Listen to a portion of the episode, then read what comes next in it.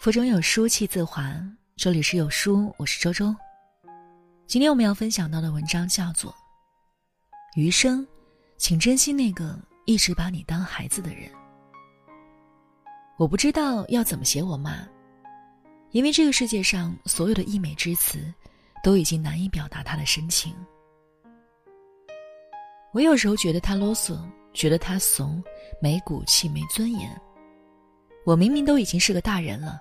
他还总是把我当成小孩子。我生大宝那会儿，他比谁都紧张，就怕我出事儿。因为他是过来人，知道生孩子是女人的一个生死劫。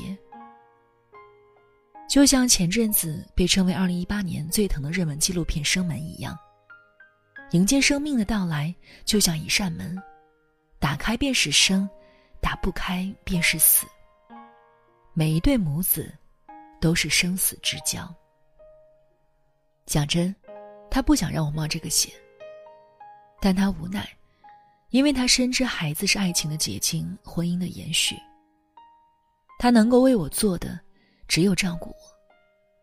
所以从我怀孕开始，他怕我吃不好睡不好，天天从十里路之外的郊区老家往我家跑，送点儿自家种的菜，说是绿色健康，孕妇吃了好。他有腿疾，走起路来一瘸一拐，蹬起自行车来更是费劲儿。但尽管这样，无论刮风下雨，他还是坚持每天都来看看我。那时我觉得他对我瞎操心，我都是要当妈的人了，他还总把我当成孩子。而且我妈爱唠叨，生怕我理解不了，一句话要重复几遍。我时常因此责备他，说他管好自己就可以了。别到时候又喊这疼那疼的，没想到他却理直气壮地说：“我就是个孩子，啥都不懂。”我听后无语。后来在他面前，无论你多大年纪了，在他眼里，都还是长不大的孩子。生孩子那会儿，他又下担心，怕有什么意外，婆家不给我签字手术，所以全程陪同，半步不离。孩子推出来后，我还留在产房观察。老公推着女儿在护士的指引下回了病房，他示意我妈跟着回病房。没想到话音刚落，就被他拒绝了。你女儿出来了，我女儿还在里面呢，你先上去吧。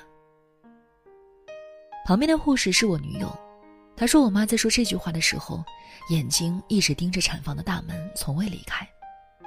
无论他们怎么劝她，她还是半步不挪。所以我后面宫缩乏力、大出血时，他第一个守在了抢救室旁。但凡有医生护士出入，不管是不是和我有关的，他都苦苦恳求他们救救我，只要能把我救活，让他做什么都行。之后医院下病危通知书的时候，他直接就给医生跪下了，这是他第 N 次给人下跪。我妈给人下跪不是第一次了，在这之前，她跪了无数次。而每一次都是长跪不起，一把鼻涕一把泪的哀求着对方。我妈没文化，不懂所谓的世界的规则，不知道这个世界其实应该强者与强者的欣赏，而不是强者对弱者的同情。他只知道，这个世界还是好人多，只要他这一跪，别人就会同情他，进而帮助他。而这一切，都是因为我。所以，尊严在他那里不值钱。比如，我读书时候因地段不符，他为了让我读好一点的学校，硬是跪着求人家让我进县里的实验学校。我结婚时候，他为了让我老公对我好一点，索性在婚礼上当着众多嘉宾的面跪下，拜托我老公，这让我尴尬不已，更加觉得他怂了。而且他并不知道，有些事情其实是求不来的，比如感情。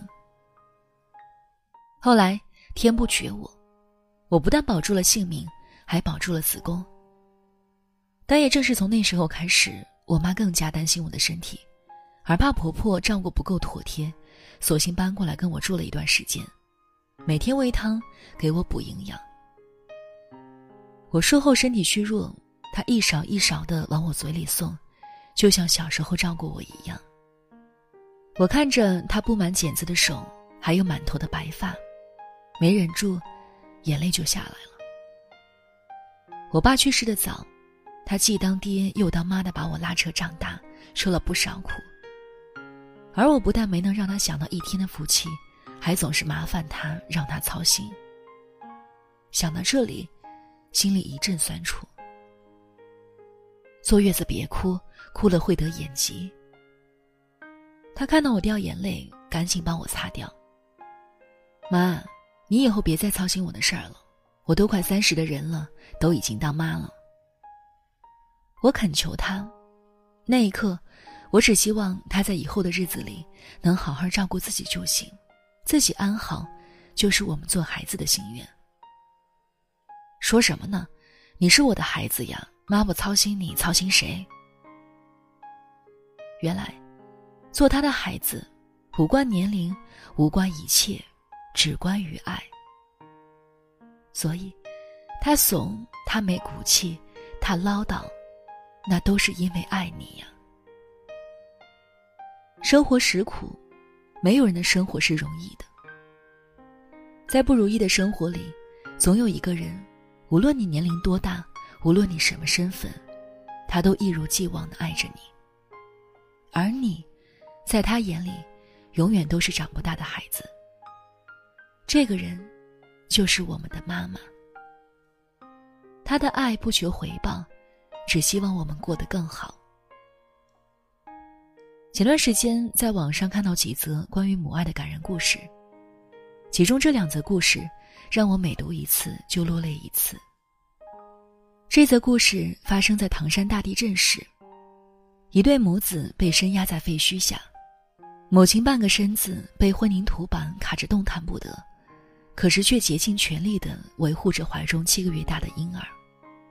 几天后，救护人员挖洞发现他们时，母亲已经死亡，而那婴儿口里还含着母亲的食指。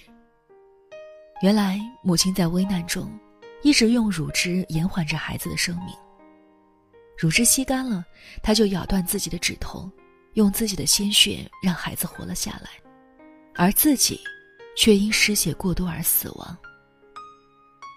另一则故事发生在东欧，十三岁的女儿一直认为母亲地位卑微，使她在人前抬不起头。母亲虽终日忙碌辛苦，也不能使女儿快乐起来。母亲为了让女儿开心，某天带女儿一起去阿尔卑斯山滑雪。母女俩在滑雪途中，由于缺乏经验，偏离滑道迷路了。又遭遇了可怕的雪崩。母女俩在雪山中挣扎了两天两夜，几次看见前来搜寻他们的直升机，都因他们身穿的是银灰色的滑雪装而未被发现。终于，女儿因体力不支昏迷过去。她醒来时，发现自己躺在医院里，而母亲已经不在人世了。医生告诉她，是母亲用生命救了她。原来，为了让直升飞机能够看到他们，母亲割断自己的动脉，在雪地里爬行，用自己的鲜血染红一片白雪。最后，母亲的尝试成功了，直升机因此而发现了他们。原来，真正爱你的人是舍得把命给你的，因为在他眼里，你就是他的孩子，是他的全世界。所以。余生，请对那个给予你生命、一直把你当做孩子的人，能有多爱就有多爱吧。生命不过三万多天，从出生到成长，从成长到老去，可以陪他的时间不到三分之一。这一路上，他陪你长大，你成为了他的全世界，而你毕业后，却有着自己的别样人生。你的孩子成为了你的全世界，于是你重复着这一场轮回的辜负。而他纵然有不舍，只能目送你渐行渐远。如同作家龙应台说的那样，所谓的母子一场，不过意味着他只能目送你的背影离开。但是，余生很短，除了死这件事儿，什么都不宜迟。孝敬这件事儿，更应趁早。所以，不管你走得多远，请记得停下脚步，常回家看看，陪陪他聊聊天，说说话。毕竟，陪伴是最长情的告白。在这个碎片化的时代，你有多久没有读完一本书了？长按扫描文末的二维码，在有书公众号菜单免费领取五十二本共读好书，那每天有主播读给你听。另外呢，欢迎大家下载有书共读 APP 来收听领读。我是周周，我在江苏丹阳给您送去问候，那记得在文末点个赞哦。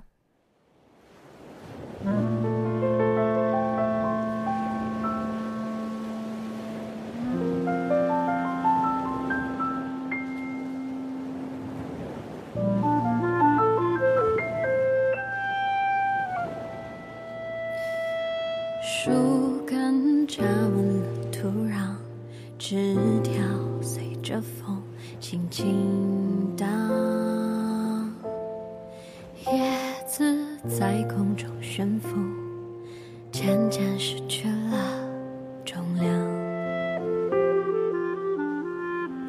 孩子在树下玩耍，一角被树枝刮伤。还在笑啊，转眼像是梦一场。睁开眼，树边水泥墙。原来这样，离家的世界流浪。滋长的梦想，用双脚丈量。风再大，再急，迎着风而上。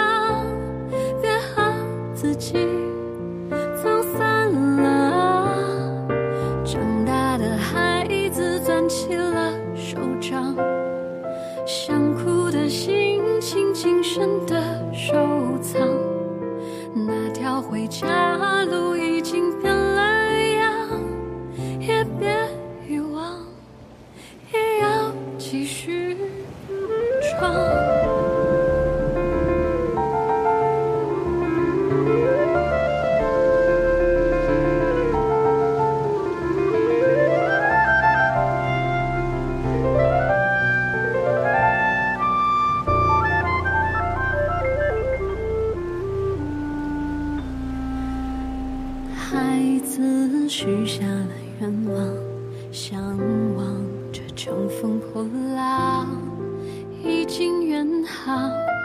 现实如孤帆舟上，灯塔渔火点点微光。何时停靠？离家的孩子到世界流浪，滋长的梦想用双脚丈量。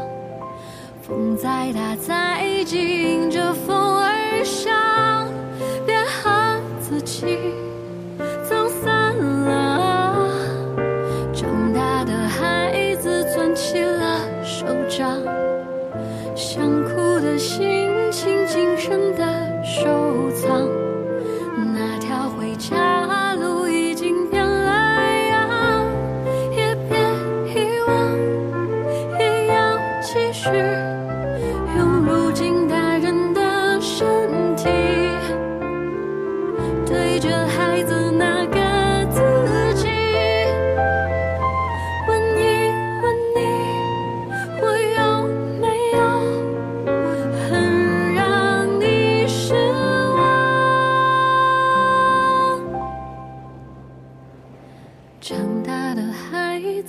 起了手掌，想哭的心情谨慎的收藏。那条回家路变得那么长，我不遗忘，我要继续唱。